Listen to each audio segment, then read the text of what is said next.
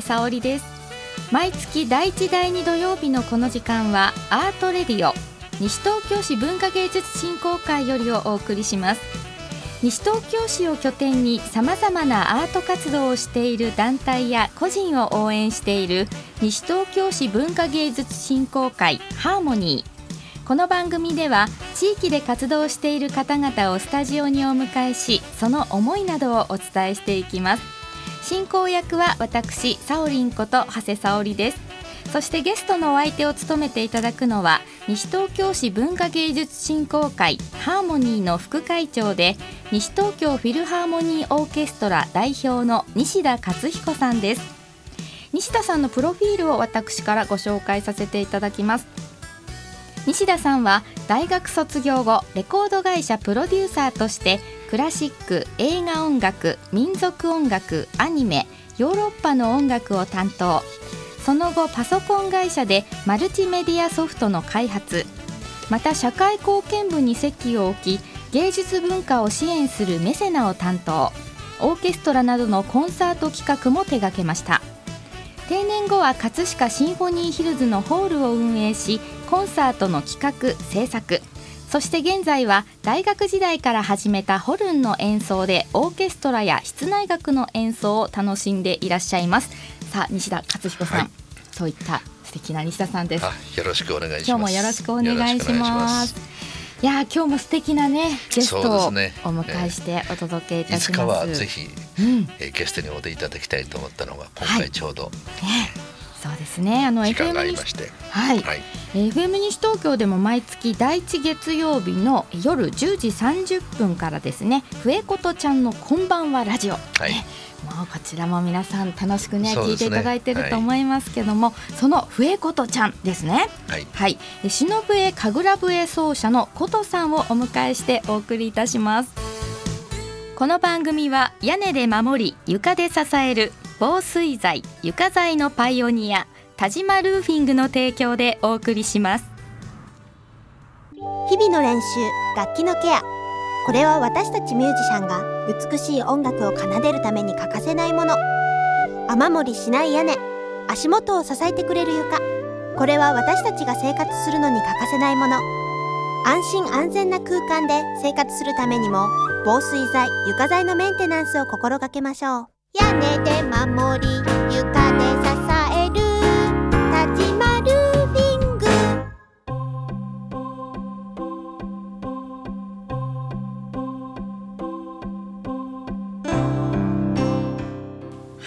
では西田さん早速お話を伺っていきましょう、はい、篠笛神楽笛奏者の琴さんです。琴さんよろしくお願いします。よろしくお願いします。おはようございます。おはようございます、ね、なんかいつもあの声を夜ねお聞きしてますけど、はい、なんか朝ねやっぱり朝いいですね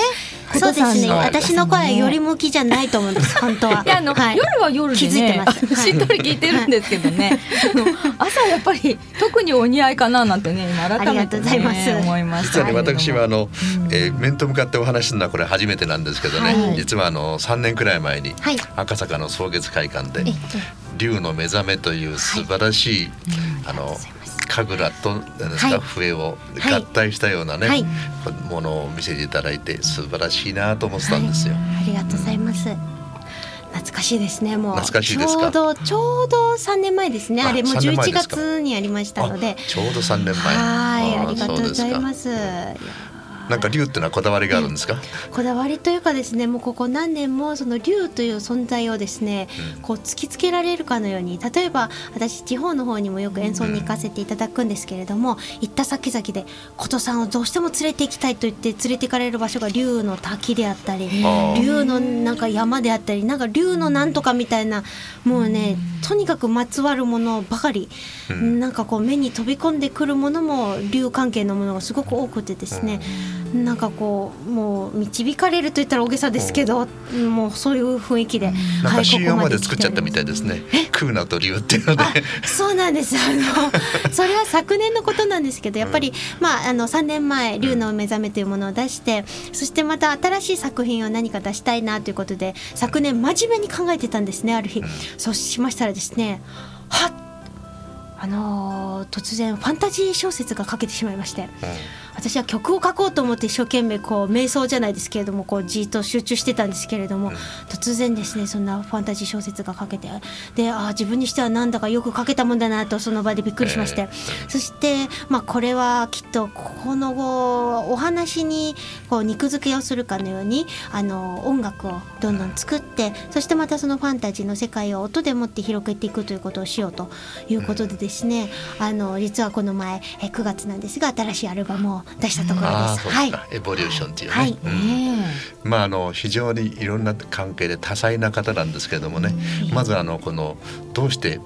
忍笛だとか神楽笛を始めたのかっていうことをちょっとお聞きしたいですね。あそうですね。もともとは私の父親がですね、えー、あの神楽団員として、まあ、広島の非常に山の深い方に、うん、えー、芸北町という今はもう北広島町というふうに名前が変わったんですが、うん、えー、そちらで神楽をずっとしておりましてそれこそ生まれる前からですね父はもうずっとあ私が生まれる前から父は神楽をしておりましたものですから、お母さんのお腹の中にいる時からもう神楽の音を聞きながらあの育つというような環境だったので、あの5歳ぐらいでこう笛を手にしてふっとやったらもう吹けたんですね。なんか音が鳴って。でそれからも吹いているという感じです、ね、生まれた時はおぎゃーじゃなくてヒュー まあその時生まれた時の産声からもうすでに笛の声をしてた。やっぱりそういうことってあるんですね。それであの、はいちょっとプロフィール拝見して、ええ、あのするとなんか小中学校ではフルートされてたっていうもうすとフルートなんかはもうすぐさま音出ちゃいますね。そうですね。やっぱりあの神楽の笛をやっていたので、うん、あのフルートっていう楽器は絶対吹けるに違いないと思いまして、ねうん、逆はなかなか難しいんですよね。はい、小さい笛こそ吹きにくいんでね。大きなフルートは一番吹きやすいんですよ。というわけでまあ本当にあのそれで始めました笛も、はい、あのフルートもですね。ね。はい、うんそれからずっと忍笛と神楽笛をやってらっしゃる、はい、そうですね、うん、ずっと何か笛を吹いている状態ですね。はい。であのかなりいろいろなところで、まあ、広島を中心にいろんなところでコンサートされたり。そうですね、うん、まあ、9月にアルバム出されたそれの発表みたいなことも兼ねてですか？この今回のツアーみたいなもの。あそうですね。あの東京では目黒のブルースアレーでで、うん、そしてその後名古屋広島と、えー、いろんな場所でですねライブをさせていただきましたね、はい。このエボリューションというのはどういうものなんですか、このなんか3枚目のアルバムだというふうにお聞きしましたそうですね、まあ、先ほど言いましたそのファンタジー小説このタイトルが「クーナと竜」といって、うん、はい、はい、クーナというのが、まあ、あの少女なんですけれども、うん、まあ、その子の、まあ、成長とともにこう地球の環境が、まあ、どんどんどんどんこう変化していく様子。そして、まあ、最終的にはその伝説と言われていた竜と出会いあのやっぱり信じるというかあの竜と一緒に行こうと思う人はその竜に乗ってあの沈んでいってしまうその大地があるんですがそこを離れて空を旅して新しい土地にたどり着いて、そしてその美しい緑の大地でみんなはまた過ごしそしてクーナと竜は最後また飛び立っていくっていう風な、えお話になってるんですけれども、はい、でその中の例えばこう地球環境がどんどんあの悪化していく中でですねこう風が強くなっていくだとかっていう場面を表していたりりはたまたその大地がまだまだあの美しく非常に平和というかですね気候も良かった頃の、えー、優しい風であったりだとか、あのそうですね。あとまあお水の、えー、曲もこの中には入ってますしいろいろ自然のことを思って、えー、作っている曲がたくさん盛り込まれている感じですね。まあそうですね、はい、タイトルもみんな自然に関係したものですね。はい、あとまあその自然以外にも、まあそこでやっぱり人々の感情が非常に揺れ動くっていう部分も今回描きたくて、あのまあそういう中でもやっぱり力強く生きていくってどういうことことなんだろうとかあの、うん、そのなんだろう戸惑っていたりとかモヤモヤしてこうまごまごしちゃっているそういう心境だったりとか、うん、いろいろちょっと今回はそういう人のあの感情っていうところも自分としては初挑戦だったんですけどあの曲として一曲一曲ちょっと落とし込むっていうことをやってみました。じゃあやっぱりストーリーがこう13曲の中にあるから、はい、もう全部こう聞いてこう、はい、ゆっくりこう聞きながら、はい、いろいろとその琴さんの表している感情をこう、皆さんなりのねまた受け取り方で聞いていただけた、はい、ジャケットも素晴らしいですね、ね、ありがとうございます、自然の中に。あのこのお衣装がねありがとうございます。素敵なんですけど赤、はい、スカートが赤で、なんて言うんでしょうね。民族衣装というかなんという感じのかつってなんかこう未来的なものも感じさせるようなあのまさにそのクーナという人たちの生きていた時代なのかみたいなそういうちょっと不思議ないつの時代かも全然わかんないなみたいなものを今回その衣装としても描きたくて、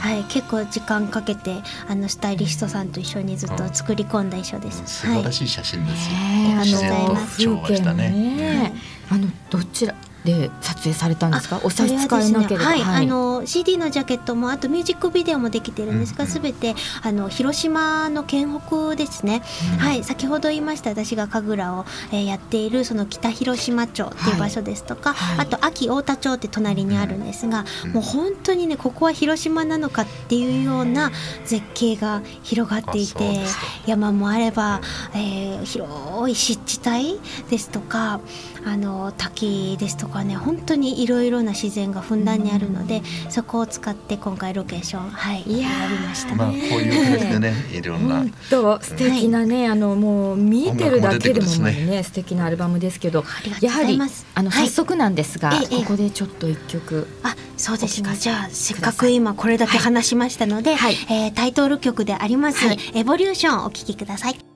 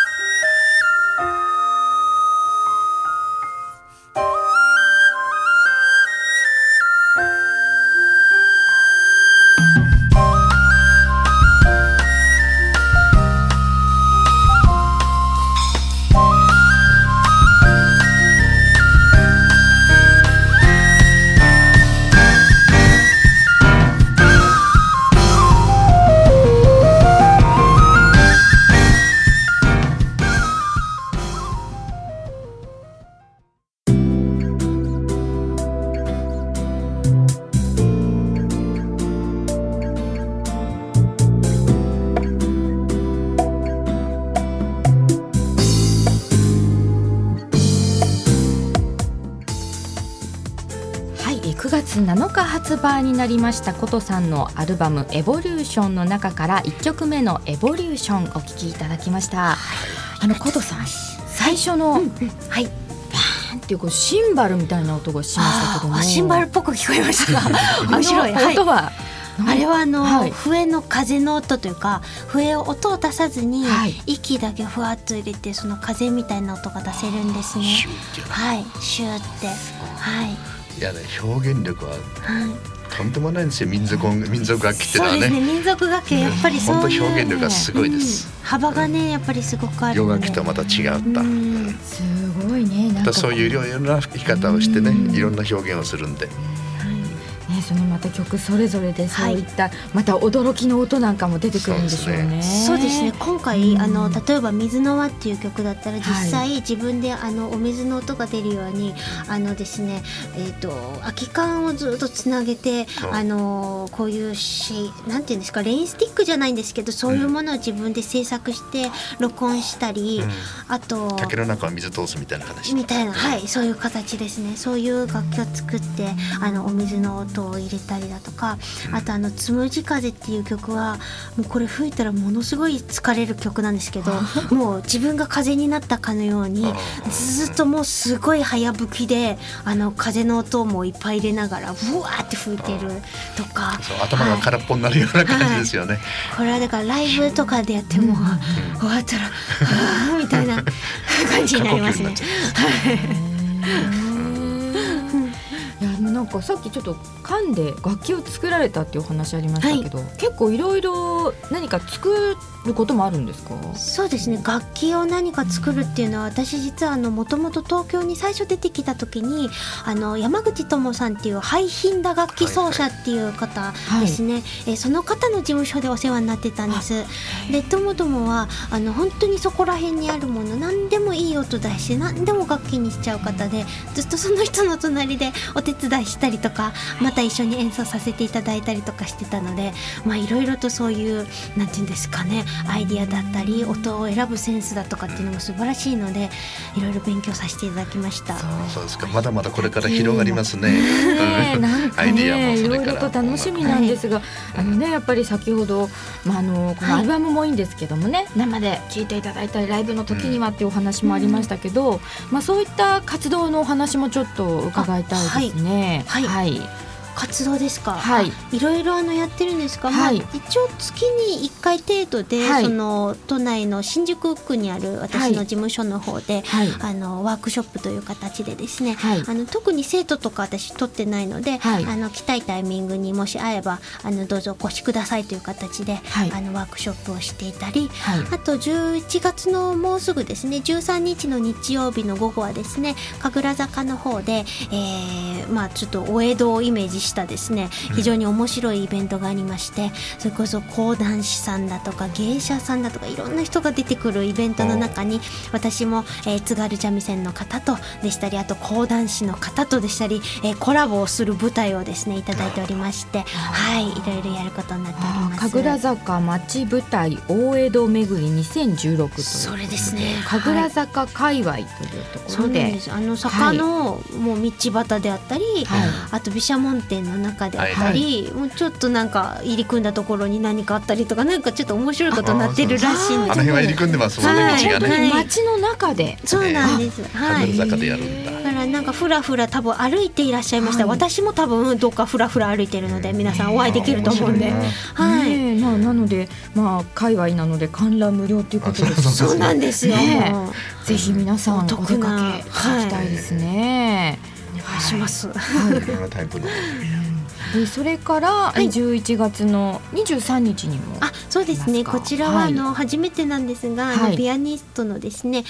有本さんという方ですね、はい、はい、その方と一緒にですね、えー、武蔵野プレイスというところで、はい、コンサートが決まっております。はい、はい、えー、こちらはルーシリウス、はい、空への響きでいいんですか？そうですね。はい。はい、武蔵野プレイスフォーラムで午後5時からですね。会場は午後4時からとなっております。ね。はい。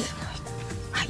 はい、ぜひあのホームページにもいろいろ情報が詳しく載せてあるのでね。はい、はい、ご覧いただけたらと思います、詳しくはねホームページをご覧になってくださいね、はい、はい、い。ろいろとあの琴さんのホームページも拝見しましたけど、ええ、ホームページもあとブログもねええ、楽しいですね。あ、ありがとうございます。ちょっとね、あの更新がまちまちとなっておりましてね、いろんな方からですね、楽しみにしているのに琴ちゃんは生きているのかとかね、こういろいろなですね、あの なんというか知った激励ではございませんが、心配の声も飛んできてるんですが、はい、ちょっとね、あの、はい、でも琴さんのあのラジオのね番組でもあのお悩み相談コーナーとかね、はい、楽しいですよね。お聞きいただきありがとうございます。恐縮でございます。はい。人様のお悩みを、にあの琴さんが相談に乗っているところを聞いて、私の悩みは解決することもありますからね。本当ですか？それはすごい嬉しいですね。はい。ね。ちょっとこれからもあのラジオの方も、ね、はい、もう楽しみにしてます。もちろんもう張り切ってラジオをやってまいりたいと思います。はい、はい、ねぜひ皆さんあのこれから琴さんにますますねそうですね。注目していただきたいと思いますね。うん、ます、うん、はい。またこれからどういうような音楽をこう作っていきたいかとか、そういうのはなんか、そうですね。大きなこう、目標みたいなものは全くなくてですね、なんかこう自分からいろいろやっていくっていうこともまあ結構やってきたんですけどやっぱりこうやっぱりうまくいく時はうまくいくしそうでない時はそうでないしこう自然の流れに身を任せるというかですね、あのなんかそういう生き方にどんどんシフトできたらいいなと思っておりまして、うん、なんかそういう風になりたいです。はい。でも1枚目、はい、2枚目3枚目やってて、それぞれでみんな、テーマも、ああのこういうふうにやったらってもアイデアも出てくるし、はい、3枚目はこういう形ですからまたね、これがあの一段落ついてからまた、そうですね。また何か黙々と出てくるかもしれないですね、またねいろんな楽器の組み合わせでね今度はピアノとされるって言ったけどもそれ以外のものの、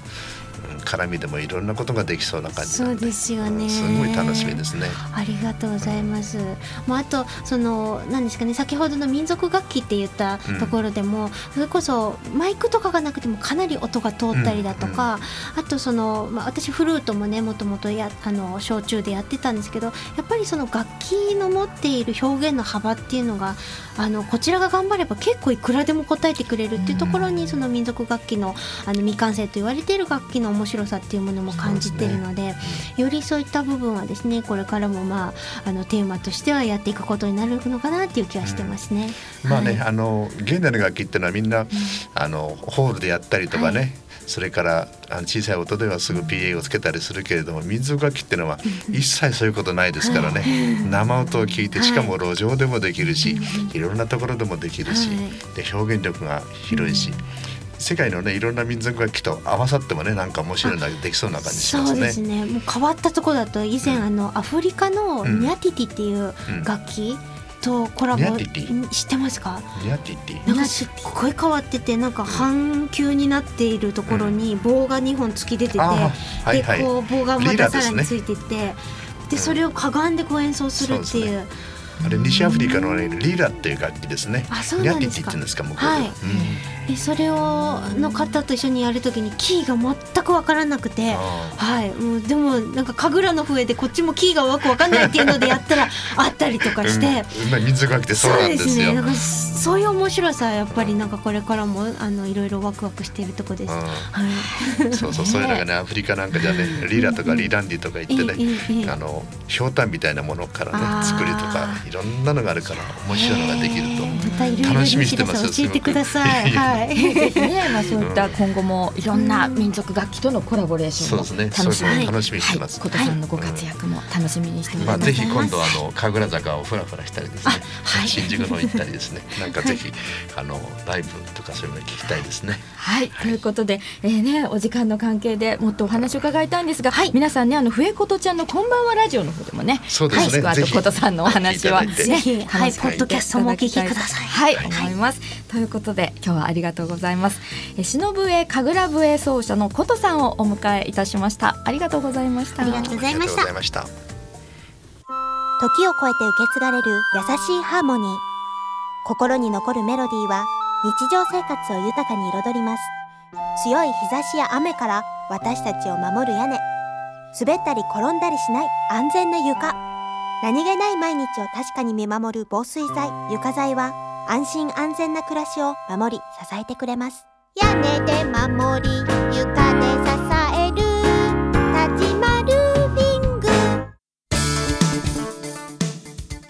西田さん、はい、今日はいかがでしたか？いやなかなか楽しいですね。未来を感じる、あのお話でしたね。そうですね、うん楽しみですすごく。語り口調もなんかいいですね。楽しくて、うん。明るい気持ちになりますよね。ね。はい。はい。ありがとうございます。さあ、えーこそれではここで西東京市文化芸術振興会に関連する情報をお願いします。そうですね、はい。あの、えーこれは毎年やってましてね今年は第15回になるんですけども、あの西東京シネマクラブが主催してます自主映画えー自主制作映画コンペティションというのがあるんですね、今年は15回目になるんですけれども、はそれであの108作品が応募されましてねその中から11作品優秀作品が残った、それを皆さんで見て優秀作品を決めましょうというのが11月の19日に法屋木漏れ日ホールで13時からあります、はい13時からたくさん映画11本見まして、はい。で18時からその表彰式をするという形で、えー大変いい作品が集まってるようですから、楽しみにしていただきたい。ただあの、えー入場料というのは500円かかります。はい、ぜひ皆さんねぜひ皆さん見ていただきたい500円を持って11月19日、はい法屋コモデビホール、西東京市民映画祭2016自主制作映画コンペティションお出かけください。はい、ということでありがとうございました。この番組は放送終了後インターネットのポッドキャストでも配信しています。各検索サイトから FM 西東京で検索してみてください。次回来月の第1第2土曜日のこの時間もどうぞお楽しみに。お相手はサオリンこと長谷沙織と。西田勝彦でした。はいそれでは最後はこちらの曲を聴きながらお別れです。ことさんのアルバムの中から「ザレ」